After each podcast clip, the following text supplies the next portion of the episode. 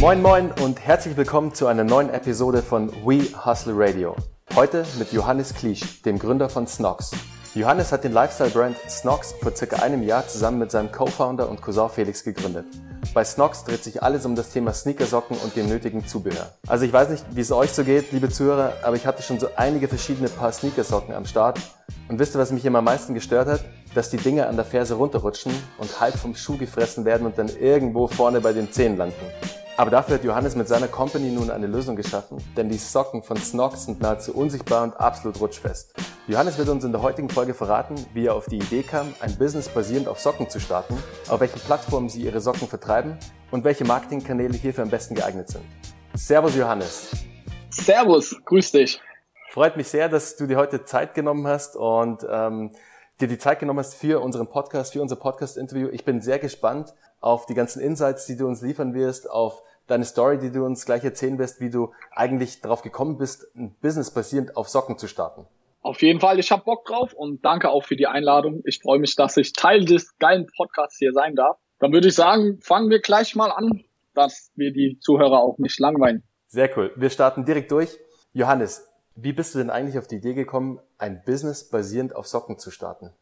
Ja, also dazu muss man am Anfang sagen, dass ich das Ganze mit meinem Cousin zusammen gegründet habe und wir beide waren schon von klein auf, wir wollten immer unser eigenes Ding machen. Also wir waren schon von Anfang an irgendwie drauf fokussiert, wir wollen irgendwann mal unser eigenes Ding machen. Dann hat sich das Ganze, haben wir unseren Kontakt verloren, mehr oder weniger, Felix und ich. Und dann haben wir uns vor zweieinhalb Jahren mal wieder getroffen. Dann kamen wir ins Gespräch und haben gesagt, ja, wie sieht's denn aus? Wir wollten doch eigentlich mal was zusammen starten und so. Und dann ging es eigentlich relativ schnell dass wir uns im Internet einfach recherchiert haben, okay, was kann man aktuell so machen? Wir wollten nicht der zehnte Typ sein, der irgendeinen Abnehmplan oder so im Internet verkauft, sondern wir haben gesagt von Anfang an, wir würden gern ein physisches Produkt verkaufen, also dass man irgendwie in der Hand hat und irgendwie auch voll dahinter steht. Dann kamen wir relativ auf das Geschäftsmodell mit Amazon, FBA. Das war zu dem Zeitpunkt vor allem in Amerika schon sehr, sehr groß. In Deutschland kommt das Thema ja jetzt erst mehr und mehr ja, und dann hatten wir uns auf dieses Thema Amazon FBA festgelegt, dass wir das auf jeden Fall mal ausprobieren möchten. Dann war natürlich so die Überlegung, okay, was für ein Produkt nehmen wir? Und wir wollten nicht diese Standardprodukt Knoblauchpresse oder irgend so anderen Mist machen, sondern wir wollten irgendwas, wo wir auch mit Herzblut dabei sind. Und da war einfach die Story dazu, dass ich selber ein richtiger Sneaker-Fan bin. Ich sammle irgendwelche Schuhe und dann war ich mit meiner Mutter, das war jetzt knapp vor zwei, zweieinhalb Jahren, war ich in einem Sneaker-Store in Mannheim, hier wo ich herkomme, in Mannheim. Und dort war es so, dass ich wirklich so Sneakersocken kaufen wollte, war im Laden drin, hatte meine Mutter die auch gefunden, hat gesagt, ja, hier zwei Paar kosten, glaube ich, damals 15 Euro. Und dann war ich original im Laden gestanden, habe gesagt, Mama, ich kaufe die nicht, ich bestelle die bei Amazon. Da sind die erstmal viel besser und sind auch deutlich günstiger. Ich will hier nicht für zwei Paar Socken 15 Euro ausgeben. Und dann stand ich im Laden original, ich weiß noch genau, bin auf Amazon gegangen, wollte sie bestellen und sie gab es einfach zu diesem Zeitpunkt nicht. Und das war wirklich so dieser Aha-Moment, dieser berühmte, wo ich gesagt habe, okay, hab mein Cousin angerufen, hab gesagt, okay, Felix, wir machen solche unsichtbaren Sneakersocken und bringen die auf Amazon, weil dort gibt's die noch nicht und wir machen das Ganze besser als die Konkurrenz. Aber es war nicht so von Anfang an unser Ziel oder unser Plan, okay, wir wollen Socken verkaufen, weil unsere Leidenschaft ist voll mit Socken, sondern bis zu dem Zeitpunkt hat, glaub, all meine Socken meine Mutter gekauft. Also ich habe in meinem Leben, glaube ich, davor noch nie selber Socken gekauft. Der Klassiker halt. Ja, der Klassiker, vor allem bei uns Männern. Ich glaube, Socken ist den meisten Leuten egal. Aber das wollen wir jetzt mit Snox auf jeden Fall ändern. Ja, absolut. Ihr habt's ja da, ihr habt ja da es wirklich geschafft, dass ihr ähm, das Thema Socken sozusagen ähm, als Lifestyle-Brand verkauft. Also wenn man auf euren Shop kommt und wenn man sich wirklich so auf eurem Instagram-Channel umsieht, es ist sehr lifestyleig alles. Es ist wirklich ein Brand und es ist wirklich ein Produkt, wo ich Bock drauf habe. Also ich habe Bock mir diese Socken zu kaufen.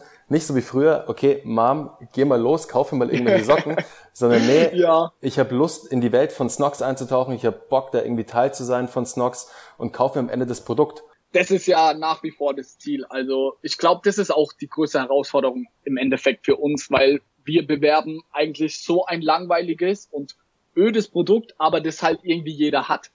Und das ist unsere größte Challenge, die wir halt haben, dass man Socken irgendwie cool macht. So, das ist irgendwie unser Ding. Und es gab ja auch unsere Konkurrenz mit Happy Socks oder Stan Socks gibt's ja da schon einige Leute im Markt, die das auch versuchen. Aber ich bin der Meinung, in Deutschland gibt es jetzt noch nicht die Sockenmarke und die wollen wir auf jeden Fall werden. Und wenn wir das in Deutschland geschafft haben, gucken wir mal, dass wir die Welt erobern. So, so ist es richtig. Das wollte ich hören, Johannes.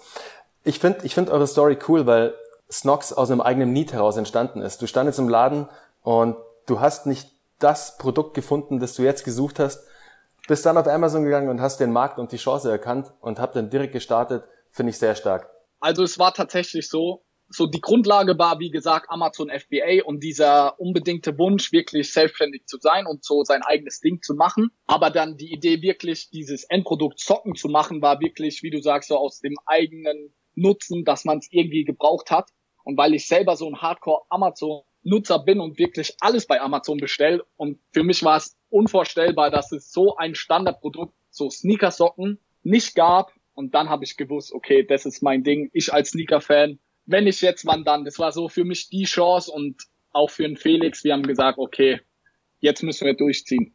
Cool, perfekt. Ja, wenn du da deine, deine Passion mit Business verbinden kannst, ist es eh immer die beste Grundlage für ein erfolgreiches und gesundes Business, weil dir wird nie irgendwie die Lust am Business vergehen, weil du dich sehr damit identifizieren kannst und einfach ja. auch immer das Letzte aus dir rausholen kannst. Deswegen immer auch ganz wichtig, ähm, liebe Zuhörer, Passion ist so ein ganz wichtiger Punkt. Gründet nicht einfach irgendwas des Gründen Willens, sondern sucht euch irgendwas in einem Bereich, wo ihr Passion habt, wo ihr Bock drauf habt, wo ihr euch wirklich auch reinflashen könnt und auch richtig alles geben könnt, einfach richtig zu hasseln und nicht nur halb 50 Prozent geben, weil es eigentlich irgendwas ist, auf das man keinen Bock hat, weil man nur irgendwie ein Business machen will. Bringt am Ende des Gebe Tages ich dir, Da gebe ich dir vollkommen recht. Das ist, macht das Ganze auf jeden Fall deutlich einfacher für die Gründer, ja. wenn man da zu 100 Prozent dahinter steht Johannes, woher bezieht ihr denn eure Ware? Also wie bist du auf den Lieferanten für euer Produkt gekommen?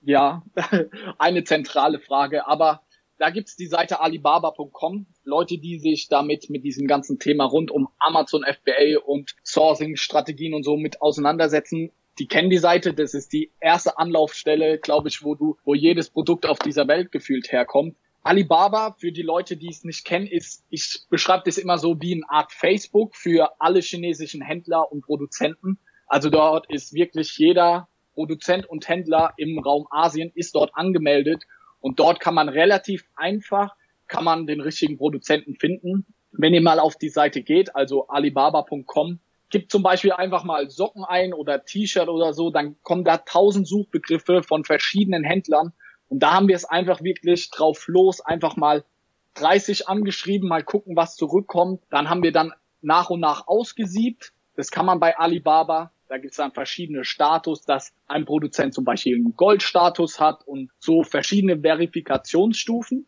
Und da haben wir dann nach und nach immer mehr ausgesiebt und im Endeffekt hatten wir dann, glaube ich, so vier, fünf mögliche potenzielle Produzenten und von denen haben wir uns dann tatsächlich auch mal Proben zuschicken lassen. Ja, und dann hatten wir die ersten Proben da, dann zwei sind dann wieder weggefallen und dann sind wir so mit, bei einem haben wir uns festgelegt, das ist unsere erste Produktion. Die war, muss man sagen, die war richtig scheiße, die erste Produktion, aber wir hatten dann schon 2000 Euro ausgegeben. Das war natürlich blöd. Aber dann haben wir auch direkt zur zweiten Produktion haben wir direkt nochmal den Produzenten gewechselt. Und ja, seitdem sind wir jetzt eigentlich. Also den haben wir seit letztes Jahr so ungefähr im Oktober und bei dem sind wir mit 80 Prozent unserer Produkte. Aber was ich da zu den Leuten wirklich nur sagen kann, dass man da auch immer weiter guckt und auch immer so einen Plan B hat. Weil zum Beispiel, wir haben zwar einen unseren Hauptproduzenten, aber wir haben noch einen, einen Produzenten, der könnte genau das gleiche Produkt auf Anhieb auch produzieren, weil bei den Chinesen, ihr wisst nie, wie die ticken. Also die sind man kann es einfach als Europäer oder als Deutscher nicht nachvollziehen. Mal sagen sie zu dir, die Produktion dauert 20 Tage, dann sind es auf einmal 60 Tage, aber du brauchst in 30 Tagen ist dein Lager leer. Dann brauchst du einen Plan B und einen zweiten Produzent, der dir da aushelfen kann. Deswegen ruht euch da niemals drauf aus, wenn ihr den richtigen Produzenten gefunden habt, sondern guckt da lieber weiter, wie ihr das Ganze noch verbessern könnt. Und ja, das ist so meine Message. Ich stelle mir das oft ähm, auch relativ schwierig vor, weil du kannst ja den Produzenten dann oft nur via Mail irgendwie erreichen. Vielleicht hast du ja. oft auch über Skype, also ich kenne es auch von den chinesischen Händlern, die connecten sich ja. sofort über Skype mit dir und im Idealfall schreiben sie dir auch sofort zurück, aber oft hast du halt dann auch das Problem, dass sich vielleicht mal einen Tag lang keiner meldet und wie du sagst, du brauchst deine Ware jetzt eigentlich irgendwie. Dann ja. hast du ja Shipping noch, also es kommt ja so viel noch dazu. Ähm, wie wie sieht's denn beim Thema Shipping bei euch aus? Also wenn ihr jetzt Ware bei dem, bei dem Händler bestellt, dann braucht es ja, ähm, wenn es per Schiff kommt oder Flugzeuge ja auch mindestens ähm, 15, 30, 45 Tage, oder? Ja, wie du richtig gesagt hast, da ist zu unterscheiden zwischen Flugzeug und auch Schiff. Also Flugzeug, das ist abartig, da sieht man mal die Vorteile dieser Globalisierung also per Flugzeug ist es innerhalb von zwei, maximal drei Tagen bei uns hier. Von China am anderen Ende der Welt bis hierher. Das finde ich schon immer abgefahren. Kann man auch wirklich. Wir haben bisher unsere Waren zu 90 Prozent wirklich per Flugzeug, weil wir immer so schnell ausverkauft waren.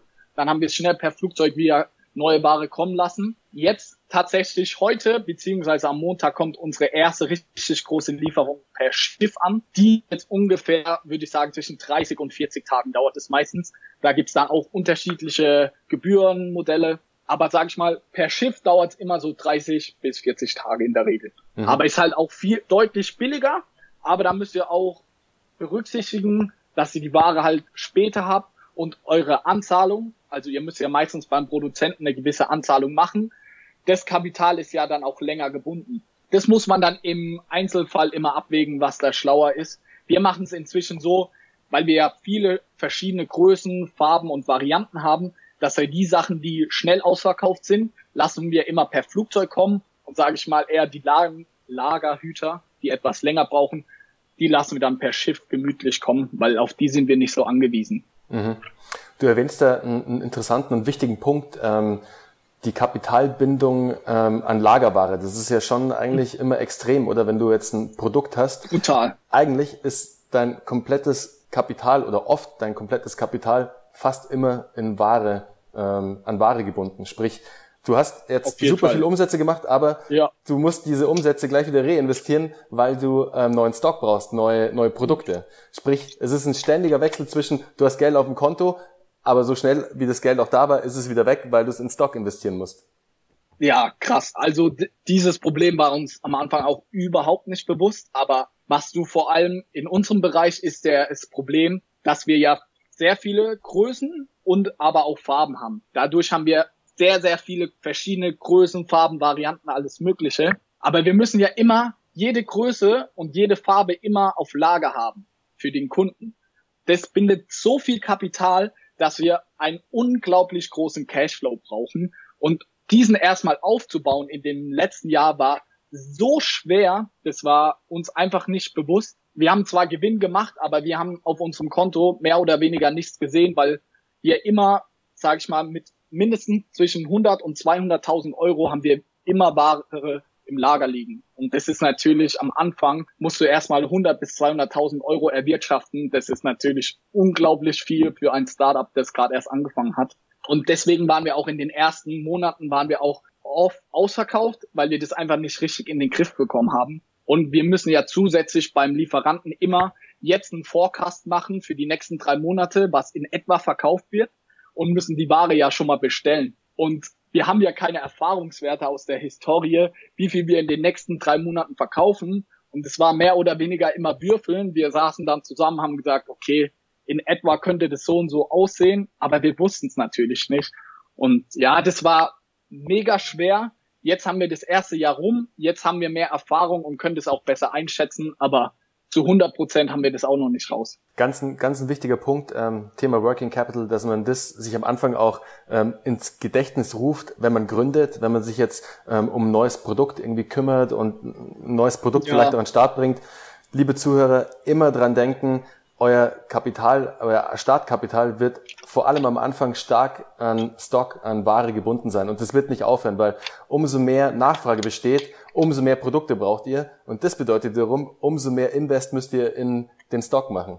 Ja, das ist unglaublich. Also vor allem, wenn ihr halt so ein Handelsunternehmen wie wir seid, dann unglaublich. Ja. Also ich glaube, das ist auch das größte Problem für diese ganzen Modemarken und so, weil in der Mode es ist immer, es gibt verschiedene Farben, es gibt verschiedene Größen und das ist unglaublich schwer. Ja, ja. Das hat schon so manchen, so mancher Companies Genick gebrochen. Also ja. deshalb glaube ich auch für euch, Johannes, war das so eins der Key Learnings, das ihr relativ schnell am Anfang auch gemacht habt, oder? Ja, definitiv. Aber ich muss auch selbst reflektieren sagen, dass wir da noch viel lernen müssen, weil wir haben ja immer wieder neue Produkte dazu und es ist, inzwischen haben wir über 250 verschiedene Vari Produktvarianten. Wow. Und da immer diese Übersicht zu behalten, okay, welches ist jetzt Lager, welches nicht. Und dann auch, wir haben inzwischen sechs, sieben verschiedene Produzenten und da dann immer den richtigen Produzenten zum richtigen Zeitpunkt zu sagen, jetzt musst du produzieren und bitte schiff, schickt es per Flugzeug oder per Schiff zu uns. Also das wird auch in dem nächsten Jahr, sage ich mal, einer unserer Hauptsachen sein, da mehr Learnings zu machen und weiterzukommen, einfach in diesem Logistikbereich, weil wir ja beide, mein Cousin und ich, davon gar keine, wirklich null Ahnung hatten, mussten wir uns da noch so viel lernen und noch so reinfuchsen. Hätte da jetzt jemand ein abgeschlossenes Logistikstudium, ist es bestimmt was anderes, aber mhm. also uns fällt es schon schwer und wir haben das, glaube ich, am Anfang nicht schlecht gemacht, aber da müssen wir auf jeden Fall noch sehr viel lernen. Mhm. Wie trackt ihr denn euer Inventory? Also habt ihr ähm, äh, welches Tool nutzt ihr, um eure Bestände zu tracken, dass ihr immer einen Überblick habt, was mhm. ähm, jetzt irgendwie ähm, halb ausverkauft ist, wo ihr nachordern müsst, wo ihr dann ja auch die Orderzeiten und die Lieferzeiten ja berücksichtigen müsst. Also wie, wie trackt ihr das? Ähm, ja, wir haben uns einen Online-Shop und wir haben Amazon und unser Online-Shop ist gleichzeitig mit einem Logistiker verbunden, wo, sage ich mal, 80 Prozent unserer Ware liegt und 20 Prozent liegt nur bei Amazon. Und die Bestände machen wir also bei Amazon ziehen wir uns die CSV-Dateien, also die Lagerbestandsberichte und in unserem Backend vom Online-Shop, das beruht auf Magento, da ziehen wir uns auch die CSV-Dateien und wir würfeln das beides zusammen in eine Excel-Tabelle. Die letzten Wochen war das jetzt gerade eine mega große Excel-Tabelle mit Programmieren und alles gebaut, die uns dann am Ende im Endeffekt ausspuckt, okay, die und die Varianten sind ausverkauft und die sagt dann auch gleichzeitig, ihr müsst jetzt produzieren und am besten per Chip kommen lassen. Weil diese ganzen Tools, die sind schon hilfreich, die es am Markt gibt, aber für uns waren die einfach zu teuer. Also die meisten sind sehr, sehr teuer und hatten dann nicht den Nutzen, den wir uns erhofft haben. Dann haben wir gesagt, okay, wir machen das Ganze selber, haben uns da mal eine Woche haben wir damit ungefähr gebraucht, haben wir eine mega große Excel-Tabelle gebaut mit verschiedenen Programmiersachen, haben da noch Freunde gefragt. Und jetzt steht das Ganze und wir können damit gut arbeiten. Aber ich sag auch immer, das beste Tool hilft nicht, wenn ihr selber nicht mitdenkt. Also ihr müsst trotzdem selber dafür ein Gefühl entwickeln und das irgendwie im Auge behalten, weil jedes Tool hat Fehler und dann sind auf einmal Sachen ausverkauft, obwohl das Tool sagt, das ist nicht ausverkauft. Ihr könnt euren Kopf nicht abschalten, egal welches Tool ihr benutzt dazu. Mhm. Du, du kennst ja dann auch als, als Gründer und ähm, als Betreiber des Brands, weißt du ja auch dann nach einem gewissen Zeitraum, hey, okay, die und die Produkte sind die Bestseller, da muss ich ein besonderes ja. Auge drauf werfen, die und die Größen sind immer am schnellsten ausverkauft. Also du kriegst ja da auch ein Feeling mit der Zeit. Am Anfang ist es natürlich mega schwer, aber dann ja. so nach und nach weißt du ja, okay, die Produkte performen super und die Produkte sind eher so, okay, da bestelle ich halt alle paar Monate mal nach. Ist so, definitiv. Also mhm. genauso geht's uns.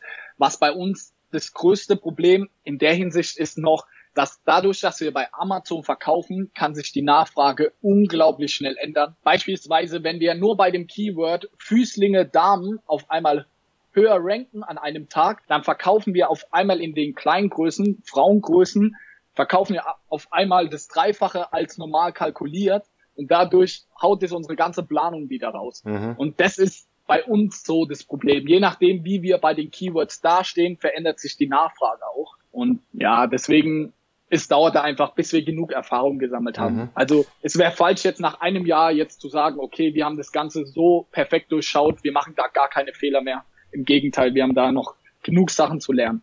Ja, okay, cool. Ähm, nutzt ihr denn für euer Business auf Amazon einen Dienstleister, die so SEO für euch machen? Also es gibt ja super, also ich glaube, so, also ich kenne jetzt einen speziell hier in München. Ähm, es gibt noch ein paar andere, die dir helfen, besser zu ranken auf Keywords ähm, bei Amazon mit, so, mit einer KI-gestützten Software. Ja, es gibt sehr viele, auch sehr viele gute, aber ich sag, in dem Amazon-Bereich ist es ja dein Hauptschatz oder dein Hauptmarktvorteil gegenüber anderen Brands und deswegen haben wir gesagt, diesen Punkt möchten wir nicht outsourcen, sondern das möchten wir selber machen, weil wir auch der Meinung sind, wir können das auch besser machen als diese klar, diese ganzen Agenturen und auch Tools, die das für dich machen, die geben sich Mühe, aber du zahlst für die einmal einen Preis, dann machen die das wie so, die haken dich dann ab und weiter geht's. Deswegen bin ich bei uns im Unternehmen, ich konzentriere mich fast nur darauf, ich analysiere jeden Tag so viele Excel-Tabellen, so viele Keywords. Also wir haben das Insourcing gelassen. Ich mache das, das ist so 90 Prozent meiner Arbeit, dass ich mich damit beschäftige, weil dadurch haben wir es auch geschafft, in so kurzer Zeit so groß zu werden, weil wir halt eben nicht gesagt haben, dass wir zu irgendeiner Agentur gehen, die das für uns macht, sondern wir sind da selber Profis drin. Mhm. Und das ist auch unser größter Schatz im Unternehmen aktuell, dass wir sagen, wir sind so gut, so wenige, glaube ich, in Deutschland da das Wasser reichen können. Mhm. Okay, cool. Du hast ja vorher schon erwähnt, ähm, die Stockverteilung ähm, euer eigener Logistiker und Amazon. Ähm, mich mhm. würde mal interessieren, jetzt so die Frage, eigener Online-Shop versus Amazon. Wie wichtig ist denn da noch Amazon für euch als Vertriebskanal? Weil wenn ja 80 Prozent eures Stocks bei eurem eigenen Dienstleister liegen, äh, bei eurem eigenen Logistiker liegen, hört sich mhm. für mich so an, als ob ihr ähm, den Löwenanteil eurer Sales ja auch über euren eigenen Shop macht. Im Gegenteil. Es ist, wir haben den Löwenanteil unseres Lagers haben wir bei unserem Logistiker, weil wir da jetzt beispielsweise bei unserem Logistiker zahlen wir pro Quadratmeter zwischen 5 und 10 Euro und bei Amazon, die haben jetzt die äh, Lagergebühren erhöht, zahlen wir pro Quadratmeter inzwischen, lass mich nicht lügen, ich glaube 22 Euro. Wow. Also es ist einfach eine wirtschaftliche Frage. Wir okay. schicken immer nur zu Amazon die Sachen, die wirklich benötigt werden. Also wir schicken jeden Tag zwischen fünf und zehn Kartons immer zu Amazon raus. Immer die Sachen, die halt benötigt werden. Aber einfach aus wirtschaftlichem Sinne lassen wir, sag ich mal, das große Ganze lassen wir in unserem eigenen Lager beim Logistiker, weil es einfach viel, viel billiger ist. Mhm. Okay, dann macht ihr quasi Just-in-Time-Delivery von eurem genau. eigenen Logistiker zu Amazon. Verstehe. Genau, einfach um da Geld zu sparen. Es ist einfach sinnvoll. Und ich glaube auch, dass es in den nächsten Monaten, Amazon hat auch schon angekündigt, dass da die Lagergebühren noch weiter hochgehen werden. Deswegen haben wir gesagt von Anfang an, wir wollen das möglichst früh, möchten wir da gut aufgestellt sein, dass wir einfach von Amazon nicht so abhängig sind. Mhm. Okay, macht total Sinn. Wird aber dann in Zukunft ja noch tri trickier, ähm, wenn du jetzt als ähm, Startup ein neues Produkt bei Amazon mit FBA rausbringst und ja. vielleicht noch keinen eigenen Logistiker hast und deine Ware bei Amazon lagern musst, dann wird es relativ schwierig, da auch gute Margen einzufahren, oder? Ich meine, ähm, kommt dann aufs Produkt natürlich drauf an, aber wenn du so hohe Kosten schon alleine mit FBA hast, dann wird es ja immer schwieriger, am Anfang wirklich noch gesunde Margen zu erwirtschaften. Definitiv. Also diesen Trend hat man ja auch leider schon in den letzten Monaten gesehen, dass es Amazon für neue FBAler gefühlt immer schwieriger macht. Eine Sache ist, wie du gesagt hast, gerade die Lagergebühren, die nach oben gehen. Die Kosten aber für Versand wurden zum Beispiel auch erhöht. Es wurde auch erhöht zum oder verschwierigt, dass man neue Bewertungen auf Amazon bekommen kann. Das ist alles viel kapitalintensiver geworden. Und das merken wir auch gerade bei Launching-Strategien von neuen Produkten, dass es immer, immer teurer für uns wird.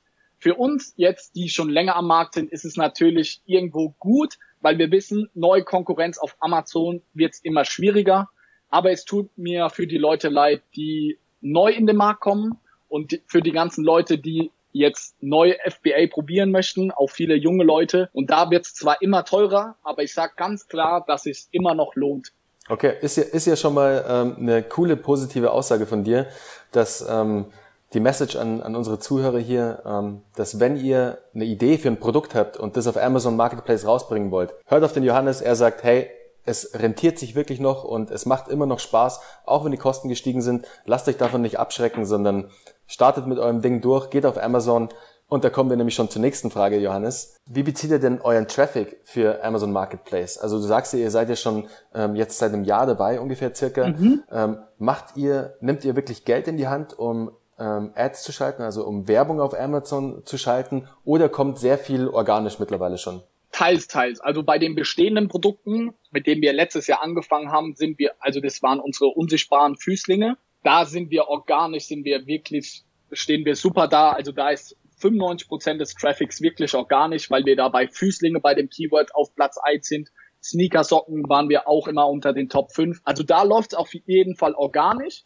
Nichtsdestotrotz schalten wir sehr, sehr viel Werbung auf Amazon, weil dort einfach die Klickpreise sind einfach so günstig aktuell noch, weil so wenig Leute noch bei Amazon Werbung schalten. lohnt sich einfach. Also dann sind die zugeschriebenen Umsatzkosten sind trotzdem geringer. Mhm. Um euch, liebe Zuhörer, euch das mal zu erklären. Man hat zum Beispiel ein Produkt, Socken verkauft man für 20 Euro. Dann habt, verdient ihr an den 20 Euro, verdient ihr beispielsweise 5 Euro, habt ihr Gewinn. Jetzt nur mal so. 5 Euro. Und wenn ihr jetzt pro Einkauf Werbung schaltet ihr nur 1 Euro, verdient ihr ja immer noch 4. Deswegen sagen wir, wir schalten da so viel Werbung, wie es geht. Wenn wir immer noch 4 Euro verdienen, machen wir das gerne und gewinnen noch neue Kunden dazu. Und das ist wirklich auch ein Tipp an alle da draußen. Schaltet Werbung bei Amazon. Das ist so günstig aktuell noch, wenn man das wirklich gut macht und intelligent macht, dass man da wirklich einen riesengroßen Vorteil daraus hat. Bei neuen Produkten ist es auch die Nummer eins Produkt-Launching-Strategie, dass man wirklich Werbung schaltet. Anders kommt er in diesem Suchalgorithmus einfach nicht hoch.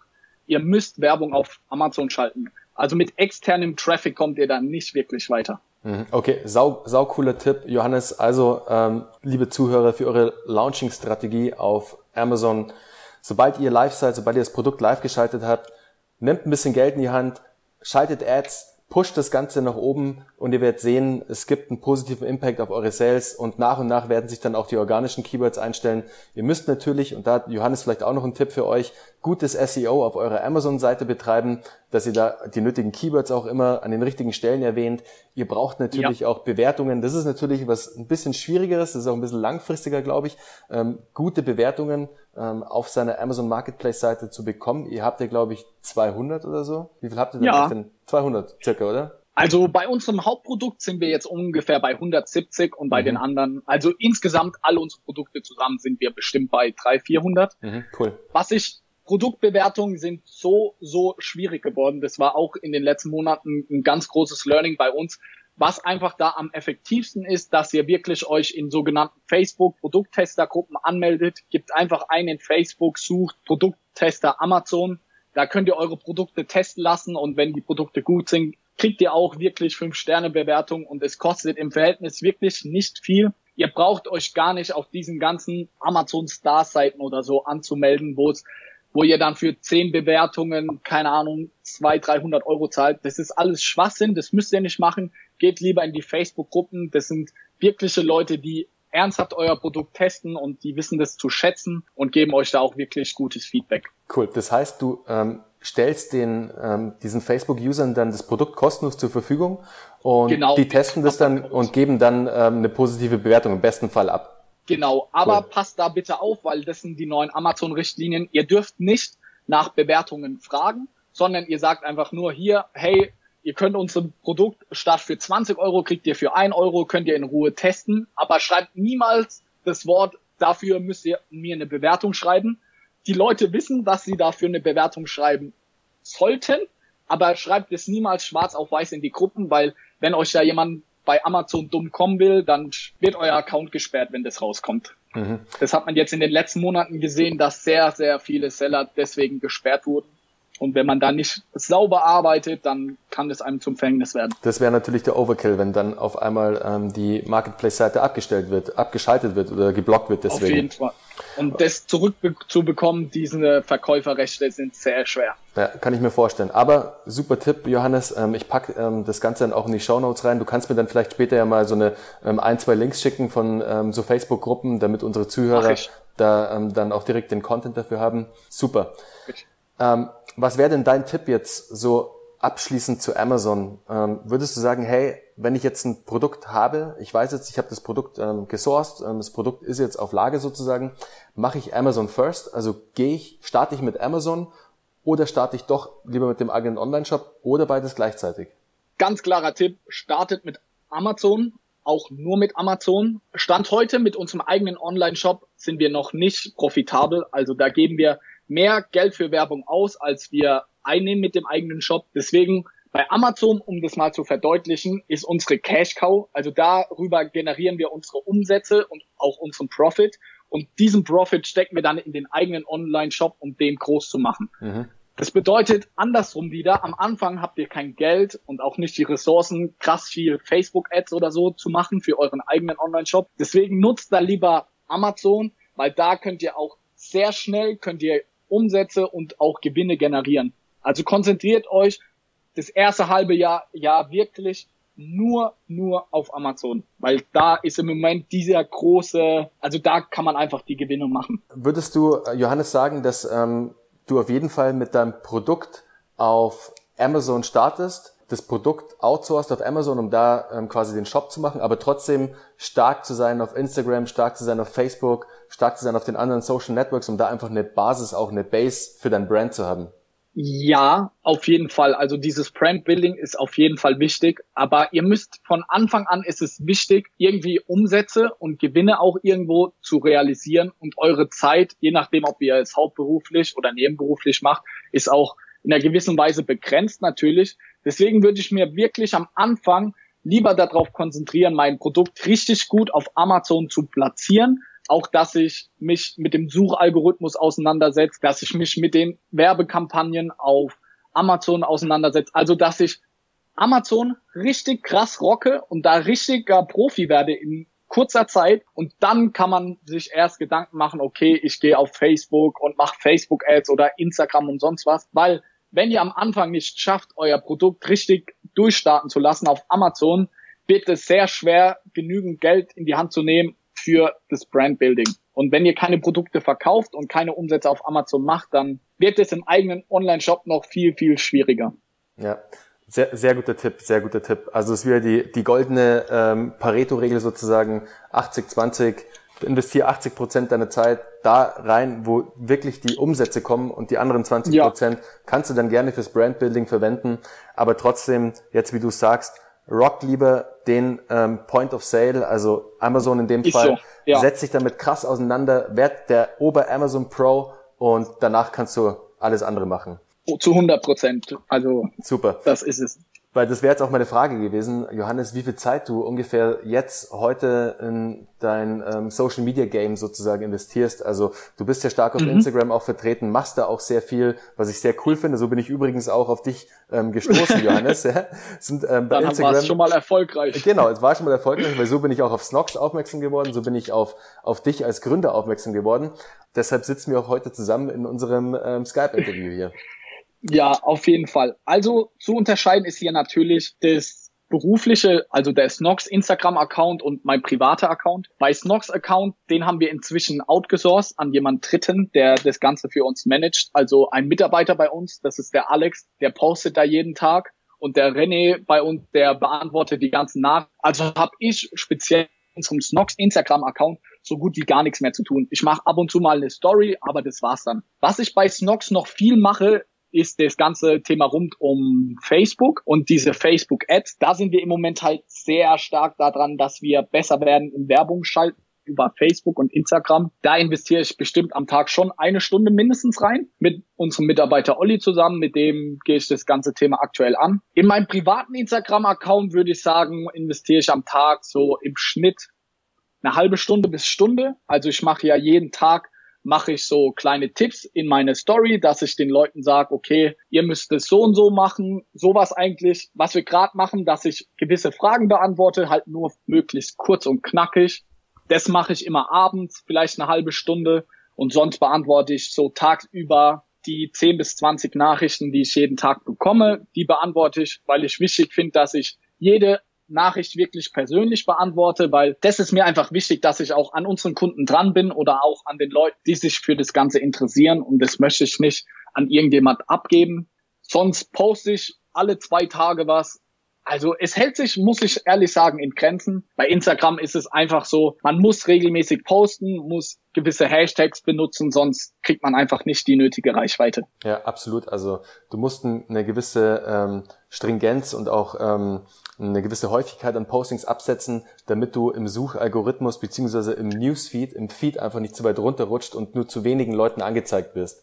Deswegen ist so genau, kontinuierliches Posting einfach wichtig. Und ich finde es auch super, was du gerade sagst, Johannes, dass du auf die ähm, Nachrichten der User eingehst, weil was du damit erreichst, und das ist ein super wichtiger Punkt für einen Brand, vor allem für einen jungen Brand, ist Community Building. Also du erreichst dadurch, ja. dass du eine Community um dein Brand aufbaust, weil die User sich gehört fühlen. Also sie haben eine Frage oder sie haben irgendwas, eine Bitte, sie schreiben dir irgendwas und sie sehen, da ist tatsächlich eine Person dahinter, die mir antwortet. Das ist super wichtig für das Thema Social Trust. auf jeden Fall, da gebe ich dir recht. Und das ist für uns auch mit der oberste Punkt bei uns intern im Unternehmen. Also egal wer es ist, welcher Kunde, wir hören jedem Kunden zu, auch wenn er unzufrieden ist oder Kritik übt. Das bringt uns auch nur weiter. Und bei uns könnt ihr sicher sein, wenn ihr uns eine Nachricht schreibt, bekommt ihr zu 100 Prozent eine Antwort vom René oder mir.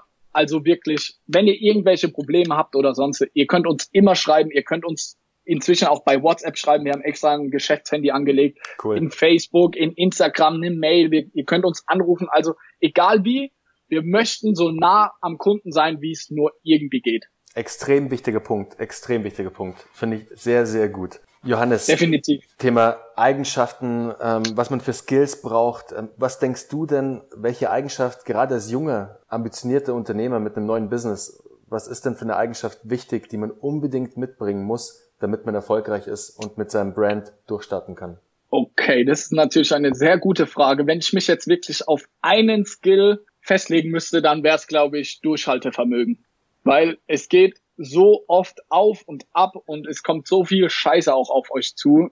Sorry für den Ausdruck, aber ihr müsst einfach Ausdauer und Durchhaltevermögen haben und euch niemals unterkriegen lassen und bei dem Ganzen auch nicht die, den Spaß verlieren und auch nicht die Motivation, sondern egal was passiert, immer weitermachen. Und dann bin ich mir sicher, dass aus jedem von euch ein Unternehmer werden kann. Ja, weil, liebe Zuhörer, Gründen, das Gründertum an sich, also als Entrepreneur unterwegs zu sein, ist einfach eine Achterbahnfahrt. Du hast einen Tag, ja. läuft mega geil und du denkst dir, dir gehört die Welt und am nächsten Tag bist du so weit unten, weil irgendwas passiert ist, das du nicht beachtet hast und du denkst, du bist einfach am Boden zerstört. Da kommen wir nämlich jetzt fließend zum nächsten Punkt, Johannes. Was war denn bisher dein größter Fuck-up? Boah, ich glaube, da, je nachdem, an welchem Tag du mich fragst, antworte ich dir das immer anders. Aber gab schon so einige Fuck-ups anscheinend, oder? Ja, auf jeden Fall, wie du eben gesagt hast, es ist so eine Achterbahnfahrt, dass es unglaublich ist, was man da alles durchmacht und auch wie viel Geld man verliert und durch unnötige Sachen, das ist unglaublich. Eine lustige Story dazu ist, wir haben auch wieder Bewertungen gesammelt und wollten einen Gutscheincode für unsere Kunden erstellen, für einen Kunden und er sollte 99% Rabatt bekommen, also dass er nur 10 Cent für die Socken zahlt. Nee, 20 Cent waren es damals. Und das hat Felix gemacht und Felix hat den Gutscheincode falsch eingestellt und dann war für zwölf Stunden lang war in unserem Amazon-Account konnte man alle Snox-Produkte 99% Rabatt hat man da bekommen. Das Ganze hat sich natürlich dann schnell rumgesprochen bei den Leuten. Und dann haben wir innerhalb von zwölf Stunden, das war auch noch nachts, haben wir über 15.000 Euro verloren, weil einfach so viel bestellt wurde und wir konnten das Ganze auch nicht mehr rückgängig machen. Und dann wurde halt Warenwert in, von 15.000 Euro wurde rausgeschickt oh, und shit. wir haben halt nichts daran verdient. Und dann bin ich halt morgens aufgewacht und Felix hat mich angerufen, hat gesagt, Scheiße, Johannes, ich habe es ist irgendwas passiert und dieser Morgen war schon ein richtiger Fuck-up. Wenn du weißt, du hast einfach mal 15.000 Euro im Schlaf verloren, das tut schon richtig weh. Das ist ein richtiger Fuck-up, du sagst es. Also da zieht sich in mir alles zusammen, wenn ich mich da gerade in deine Lage versetze und denke, ich ähm, stehe auf und erwarte eigentlich nichts Böses von diesem Tag und auf einmal mitten in die Fresse, bam, 15.000 Euro verloren. Ist ja, es war richtig scheiße, aber ich sag dir ganz ehrlich, jetzt ein paar Monate später, ich kann drüber lachen und es ist auch so, dass wir da neue Kunden gewonnen haben, die wahrscheinlich niemals bei uns bestellt haben, aber die Produkte haben sie dann überzeugt und die haben wir jetzt als loyale Kunden wiedergewonnen. Also hatten wir doch irgendwo was da draus. Und so ist es immer im Gründertum und mit einem eigenen Unternehmen. Du fällst so oft auf die Fresse, aber du musst immer das Beste draus machen und ein paar Wochen oder Monate später kannst du drüber lachen und merkst, okay, so schlimm war es dann doch nicht. Ja, du musst vor allem immer wieder aufstehen. Das ist das Allerwichtigste. Du wirst ja. so oft mit irgendwelchen negativen Dingen konfrontiert sein. Das Wichtige und das ist, glaube ich, eine sehr wichtige Eigenschaft für einen, für einen Gründer. Ähm, während eines Geschäftstages oder während einer ganzen Woche oder whatever passieren so viele Sachen, die negativ sind. Versucht euch, versucht die positiven Dinge da zu sehen, zieht euch die positiven Dinge raus und hängt euch auch ein bisschen selbst an den positiven Dingen aus, auf, weil das wird euch die Kraft geben, die nötige Kraft, damit ihr durchhaltet. Also hängt euch nicht an den negativen. Dingen aus, bleibt wirklich positiv, dann wird es auch funktionieren. Vor allem geht es euch dann besser. Das ist ganz wichtig. Ja, auf jeden Fall. Natürlich fällt es manchmal schwer, und in den Momenten denkst du dir einfach nur Scheiße, aber ja, haltet durch, dann wird das was.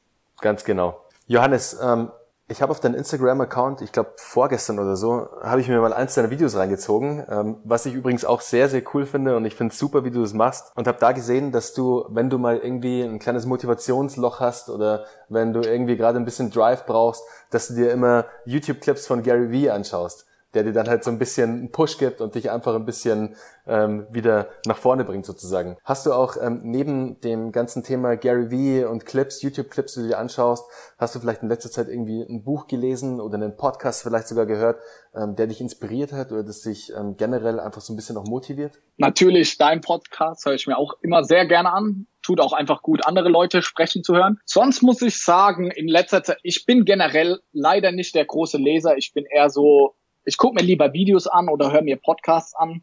Deswegen, also lesen tue ich leider nicht so viel. Das macht der Felix bei uns, der liest jedes Buch und fasst es mir dann in einer halben Stunde zusammen und sagt, was seine Learnings daraus waren.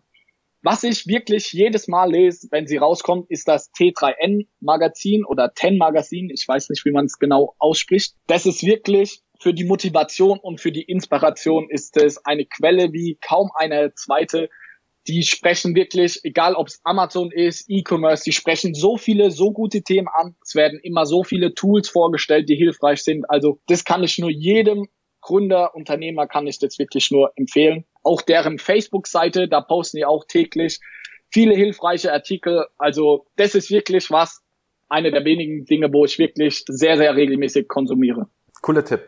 Die abschließende Frage, Johannes, und auch immer die letzte Frage eigentlich im Podcast ist, ähm, Morgenroutine. Also viele erfolgreiche Unternehmer, viele erfolgreiche Entrepreneure schwören ja auf das Thema Morgenroutine. Hast du eine Morgenroutine und wie sieht die aus? Ja, ja, also meine Freundin wird jetzt lachen, sie wird wahrscheinlich Nein sagen, weil sie so eine krass durchstrukturierte Person ist und alles, jede Minute ist geplant. Ich bin da eher das Gegenteil, ich bin sehr viel so lazy unterwegs. Ich bin eher so eine Nachteule. Also ich arbeite meistens bis zwei, drei Uhr in die Nacht, weil ich abends einfach mehr erledigt bekomme als morgens. Deswegen stehe ich meistens auch erst so um 10 Uhr auf, stehe dann auf, putze mir Zähne, frühstücke natürlich was und dann geht's direkt los mit dem Arbeiten. Ich gucke mir morgens meistens eine Stunde lang guck, äh, sämtliche Statistiken über unsere Verkäufe an aus den letzten paar Tagen, was sich da gut und was negativ ähm, entwickelt hat. Und dann geht's eigentlich schon direkt los mit meinen Mails, gucke ich, ob da irgendwas anfällt. Und dann habe ich, das mache ich jeden Abend, bevor ich ins Bett gehe, mache ich mir in meine Wunderlist, mache ich so ein To-Do für den nächsten Tag mit verschiedenen Prioritäten, wo ich sage, okay, was muss auf jeden Fall erledigt werden als erstes und was ist dann eher nicht so wichtig. Und dann geht's halt wirklich los um, sage ich mal, elf, halb zwölf, dann arbeite ich nach und nach die Aufgaben ab, was am Tag anfällt. Und ja, dadurch, dass ich ja der Geschäftsführer bin, muss ich überall aushelfen, wo es brennt. Deswegen kann es durchaus mal sein, dass ich schon morgens um acht, neun geweckt werde von irgendwelchen panischen Anrufen, anrufen, dass irgendein Gutscheincode falsch funktioniert und wir 15.000 Euro verloren haben. also, wie gesagt, deswegen sieht mein Tag jeden Tag irgendwie auch anders aus, weil immer irgendwas anderes anfällt. Okay, ja, interessant. Du, mich würde noch eins interessieren, Johannes, wie viel seid ihr denn mittlerweile bei Snox?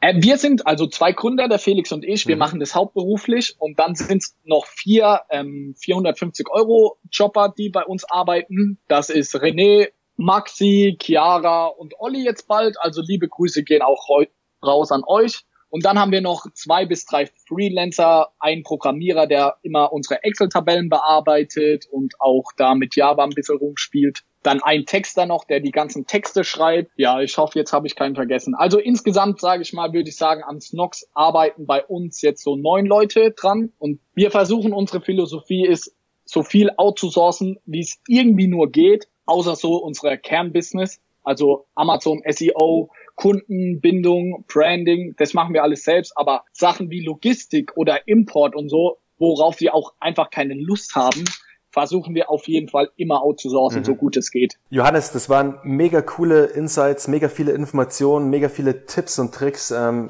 wie man auf Amazon durchstartet, wie man sein Produkt auf Amazon bringt, was man beachten muss, was man, ähm, wo man vielleicht wirklich auch seinen Fokus drauflegen sollte.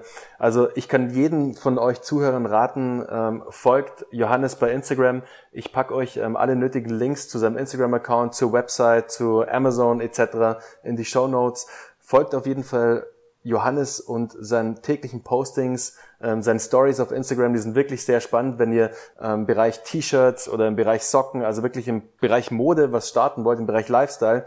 Ihr werdet da sau viele super gute ähm, Insights und Informationen rausziehen, die euch wirklich auch weiterbringen und helfen. Vielen Dank für die ja, lange du, Werbung hier. Ne, danke, wirklich, danke. Das, ist, das ist wirklich, ich bin, ich finde es wirklich super. Also ich, ähm, ich treffe hier auf sehr viele junge Gründer, sehr viele Entrepreneure und jeder hat ja. so sein, sein eigenes, seine eigene Herangehensweise, wie er an bestimmte Dinge herangeht. Und ich finde es super bei dir, dass dein Fokus wirklich auf dem Business liegt, dass du dich nicht verlierst in, in Dinge, die nicht wichtig sind, um erstmal Geld zu verdienen. Weil das, liebe Zuhörer, ist das Aller, Allerwichtigste vergesst erstmal den Fame, vergesst dieses ganze Drumherum. Ja. Am Anfang ist es wichtig, ihr müsst Cash machen, ihr müsst Umsätze generieren. Das muss euer Fokus sein und dann kann der ganze Rest kommen. Richtig, also da gebe ich dir zu 100% recht und alle Leute, die mich fragen, sage ich immer, ihr müsst erst Geld verdienen und dann, also diese ganze Fame und von diesen ganzen Likes und so, davon könnt ihr euch nichts kaufen. Das Ziel ist es ja irgendwann mal davon zu leben und wenn ihr nicht den richtigen Fokus habt, dann wird es auch nichts. Am Anfang war das auch schwer für mich einzusehen, aber ja, die ganzen Likes bringen im Endeffekt gar nichts. So ist es, absolut. Da gibt's ein super Zitat von Mark Cuban. I'd rather follow the green than the dream. In diesem ja. Sinne, Johannes, vielen Dank für das Interview, vielen Dank für deine Zeit. Es hat mich sehr gefreut und ich wünsche euch alles, alles Gute und viel Erfolg und viele Umsätze mit Snox. Vielen Dank und auch nochmal danke für die Einladung. Hat mir auf jeden Fall Spaß gemacht. Ich würde mich natürlich freuen, wenn ihr Zuhörer bei mir vorbeischaut. Sonst wünsche ich dir viel Erfolg in Zukunft für den Podcast. Ja, bis bald.